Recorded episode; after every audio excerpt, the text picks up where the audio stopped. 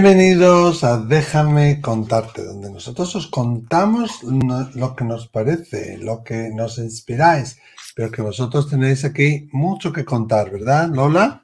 Pues sí, ellos son realmente los protagonistas de este programa. Sí, la verdad sin que sí. ellos este programa, pues no te digo que estaría cojo, estaría cojísimo. Nada, no existiría, no existiría. No existiría. Y para participar, ¿cómo podéis hacerlo? Pues mandando un audio, un audio, por favor, no os mandéis tres o cuatro que luego no sabemos dónde empieza uno, dónde acaba Claro. uno. O un vídeo al 688-736631 más 34 si llamáis fuera de España.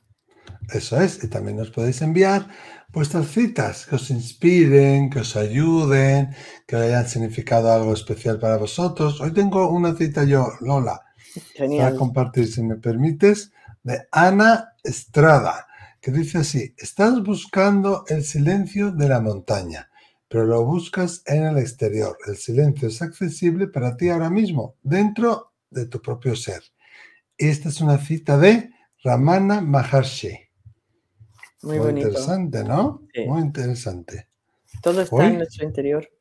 ¿Qué Todo pasa? está en nuestro interior, así es. Bueno, pues en nuestro interior vamos a volar, volar aquí en Airline. Déjame contarte a aquí mismo, a España. Nos vamos a quedar aquí y tenemos a Ana, atenta Ana, que llega a tu caso. Un caso interesante donde los haya también. Vamos a, vamos a escuchar lo que nos cuenta Ana. Hola, eh, buenas tardes. Mira, mi nombre es Ana, llamo desde España y hace poquito que, he descubierto este canal de YouTube vuestro de Lola y Miquel y la verdad es que me parece muy interesantes porque tratáis eh, pues eh, consultas muy, muy de la calle y que muchas veces nos hacen sufrir mucho. Eh, yo quería comentaros, acabo de oír un vídeo sobre la maternidad contrariada y yo que, quería comentaros, eh, mira, tengo 56 años, yo soy melliza con, con un chico y resulta que, bueno, pues en, en aquella época, esto me ha contado mi madre, en, en aquella época evidentemente no había los avances que hay ahora, pero a mi madre no le dijeron en ningún momento que venían dos. Y eso que, que, bueno, que cada uno eh, pesamos tres kilos, ¿no? Entonces, cuando el día del parto, que además fue en casa, pues debió nacer mi hermano y luego ya llegó la, la comadrona, la trajo mi padre y nací yo, pero mm, eh, sería totalmente una sorpresa, ¿no? Entonces, eh, mi consulta o mi pregunta es que yo siempre he tenido la sensación de, pues de sentirme poquita cosa, de una autoestima bastante mm, débil. Poco a poco lo he ido trabajando, pero bueno, pues eh, me, ha costado, de hecho todavía lo sigo trabajando. Entonces a veces sí que me he cuestionado eso, eh, ¿ha podido influir el no ser, entre comillas, eh, una vida deseada? Mm, luego además ocurre también otra cosa, que por ejemplo yo sé que a mi madre le, le gustan, bueno, o que mm, prefiere los chicos, por decirlo de alguna manera. Yo tengo dos hijas y cuando me quedé embarazada de la segunda le dijo, ah, pues mira, es otra niña. Eh, no me lo dijo directamente, pero más o menos vino a decir, jo, pues hubiese sido mejor un chicarrón. Y a mí, claro, todas esas cositas, esas pequeñas cosas, dices, jo, ¿y por qué? No, no es algo que... Entonces, nada, ahí lo, lo lanzo. Si todas estas eh, cosas pues han podido influir en la personalidad de, de luego del ser que, que te toca vivir terrenalmente. Gracias. Muy bien, muy bien, Ana. Eh, qué karma también, qué lección de karma para tu madre que prefiere un chico y le vienen dos nietas. No hay, hombre, en terapia del comportamiento, si Es tienes gusto de chocolate, te dan tres kilos de chocolate. Si tú tienes miedo a las alturas, te meten en las alturas. ¿No? Pues aquí Sí. tu madre, pues tiene ahí, obviamente, algo que trabajar y probablemente Ana también algo con su propia feminidad, ¿no? Con su propio ser. Me encanta, Lola, como muchas veces hablamos de unos temas y que no los escogemos, vamos escuchándolos por orden de llegada. Y se van correlacionando, interrelacionando los unos con los otros. Este caso me recuerda de otra manera, claro, porque por el tema de los mellizos, aquel que hablabas tú hace uno o dos, déjame contarte, de unos trillizos. Aunque en este caso es distinto, ¿eh? Pero eh, médica, en psicología sabemos que sí. Pero médicamente, Lola, ¿hay algo que nos indique eh, cómo la personalidad eh, puede ser influenciada en el embarazo? Mira, médicamente lo que es la medicina ortodoxa, ortodoxa mm. científica, no se ocupa de, estas cosas, ¿no? ¿Eh? Pero sí lo que es la medicina holística. ¿eh? Mm, la medicina holística, la que hace, por ejemplo, el doctor Kabuli, la que hacen regresiones no solamente a otras vidas, sino al vientre materno, cómo nos influye el parto, cómo hemos venido. Mira, tengo, tengo una, una, una compañera eh, que eh, es muy, es muy curioso porque la niña vino con vueltas de cordón ¿eh? y, lo pasó muy mal en el parto, ¿no? Porque porque el parto se dio por vía natural, con vueltas en el cordón, eso es algo bastante complicado y produce una, asfixia, ¿no? Y, con el paso del tiempo, pues una asfixia, es que esa asfixia con el paso del tiempo, pues la, esta niña que nació, pues se ha especializado en cirugía torácica, mm. e incluso quiere especializarse en lo que son la tráquea, ¿no? Casualidad, que no hay casualidad. Que no hay casualidades. No Yo tengo un caso, Lola, también cercano a mí, que casi se muere porque tenía el cordón dado vueltas por el cuello y al empujar la madre perdía los latidos, ¿no? Se asfixiaba. Lo tuvieron que, lo tuvieron que hacer eh, cesárea de urgencia. Entonces, ahora el niño, que el niño ya tiene casi 30 años, nunca se cierran los botones, siempre, aunque haga frío, tiene que llevar el el cuello abierto, no le puedes poner, por ejemplo, una corbata, una bufanda, lo detesta, ha tenido problemillas de respiración. Entonces, tiene mucho que ver, yo creo, tiene mucho que ver. Tiene mucho que ver. Mira, yo tengo una conocida que es mm. gemela también, un caso parecido, y, y, un día pues trajo a la hermana y, en fin, tuvimos un almuerzo en varias gente y venía la hermana, la hermana gemela o melliza, ¿no? Y, la hermana me, me, contaba que, bueno, cómo había sido el parto, porque ese tipo de partos, lo mismo que el del cordón, que te lo han mm. contado, que como este, por ejemplo, pues eh, entonces no había tanta ecografía ni nada, entonces esperabas que viniera uno en casa, como a ella le pasó también, venía la matrona normalmente, tenías al, al bebé y la matrona pues daba por finalizado el parto. ¿Eh? y la matrona pues se fue. Ya está. Pero claro, la madre le seguía doliendo, le seguía doliendo. Ah, pero eso son los retortijones, son los entuertos, son los entuertos. Pasaron una hora, dos horas, cuando a las tres, cuatro horas nació otra niña. Entonces. es mal que las madres están muy conectadas con el instinto maternal y la naturaleza se encarga. Cuando no hay comadrona, se encarga la naturaleza. Naturaleza, claro. Entonces, ella dice que no fue deseada. Yo lo que veo que es, fue una niña sorpresa, una niña inesperada, ¿no? Una niña que se saltó lo que eran las expectativas. Uno espera tener un niño y de mm. repente vienen dos, ¿no? Entonces, eso de, las expectativas, claro, a esta niña, a esta persona le pasaba algo parecido a lo que me está contando ella, ¿no?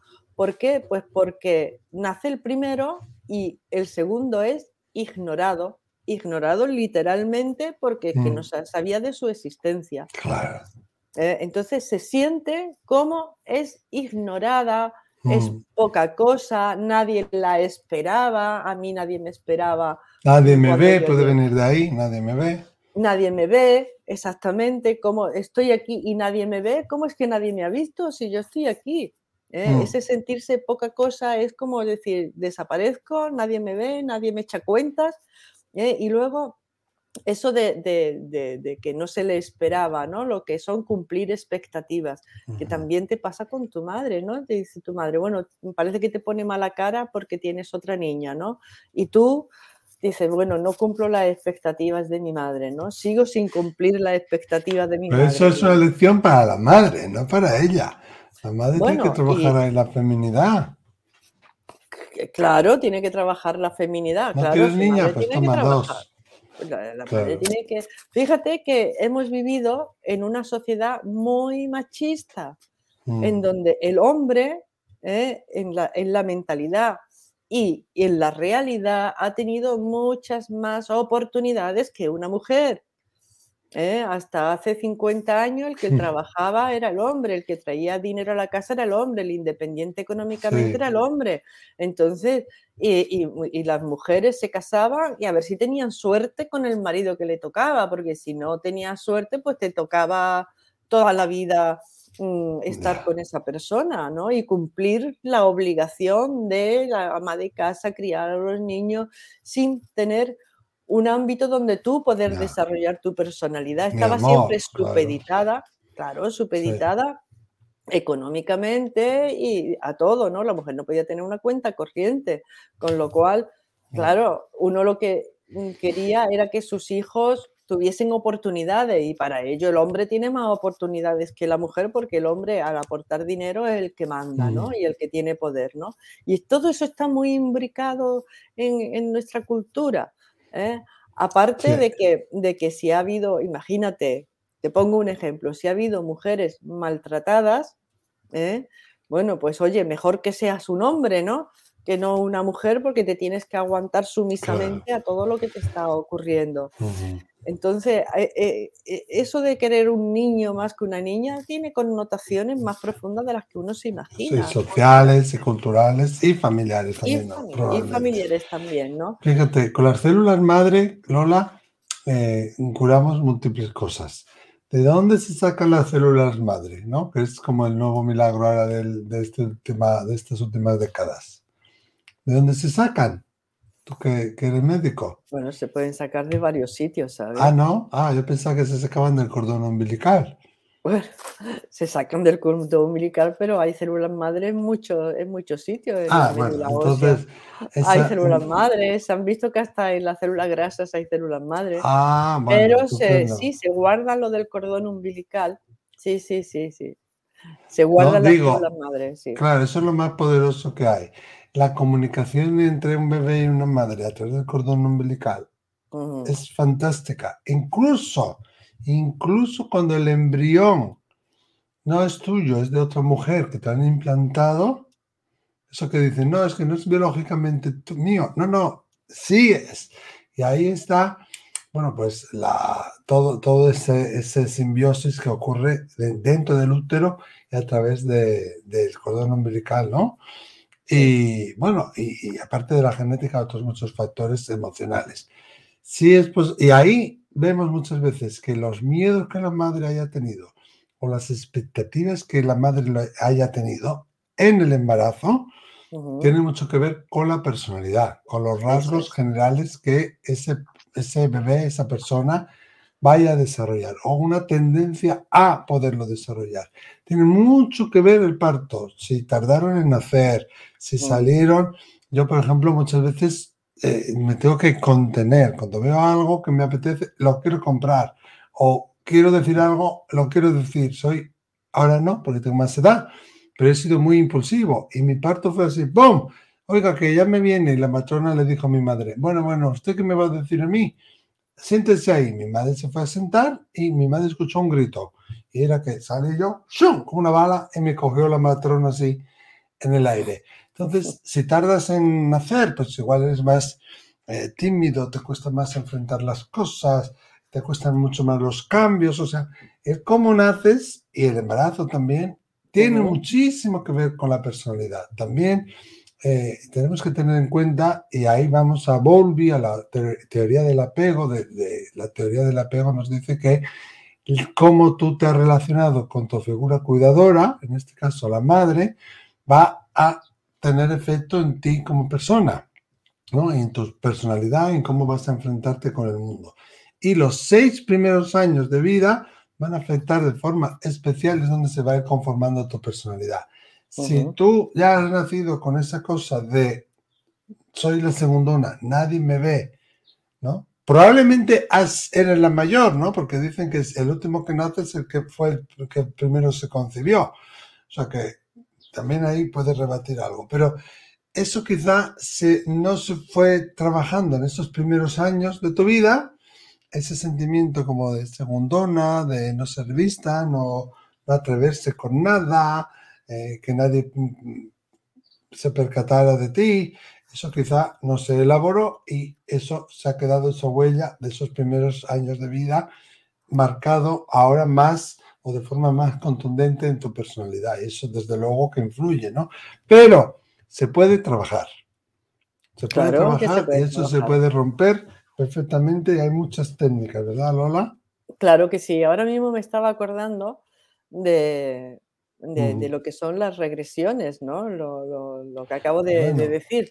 ¿Cómo llevarte? Sí, sí, sí. Hay muchas Hay una técnica que se llama anateoresis que te, llama, te lleva al vientre materno. Exactamente, te lleva al vientre materno, te lleva a cuál es la comunicación que tú tuviste con tu mm. hermana dentro del vientre materno, cómo os vivisteis ambas ¿eh? y también cómo fue el parto haciendo una regresión porque tu cuerpo, tu cuerpo, tus células saben cómo fue el parto. Eh, a ti te habrán podido contar cosas, pero una cosa es lo que te cuentan y otra cosa mm. es cómo fue realmente, cómo se desarrolló todo aquello, qué sintió tu madre, qué sintió eh, incluso tu hermana. Y hay profesionales, me estoy acordando pues de Juan José López, por ejemplo, que está en sí, hay muchos. Hay muchos eh, que son discípulos del doctor Kabuli, eh, y hay muchos que hacen, pero a la hora de someterte a una regresión para ir al, momento del parto, que a mí me parece que fue muy significativo en lo que luego te ha podido influir en el resto de tu, de tu vida, eh, escógete un buen profesional. Claro, eso es fundamentalísimo. Un buen profesional titulado con su, con su todos sus estudios bien, bien hechos porque, porque son temas psicológicos y son delicados en el sentido de que hay que, son muy sutiles y hay que ah, saber muy bien manejar todas esas sutilezas que están eh, grabadas y están influyendo en nuestra, en nuestra psique. Influyen tanto que influye en cómo nosotros nos desarrollamos y nos desenvolvemos en el, en el mundo.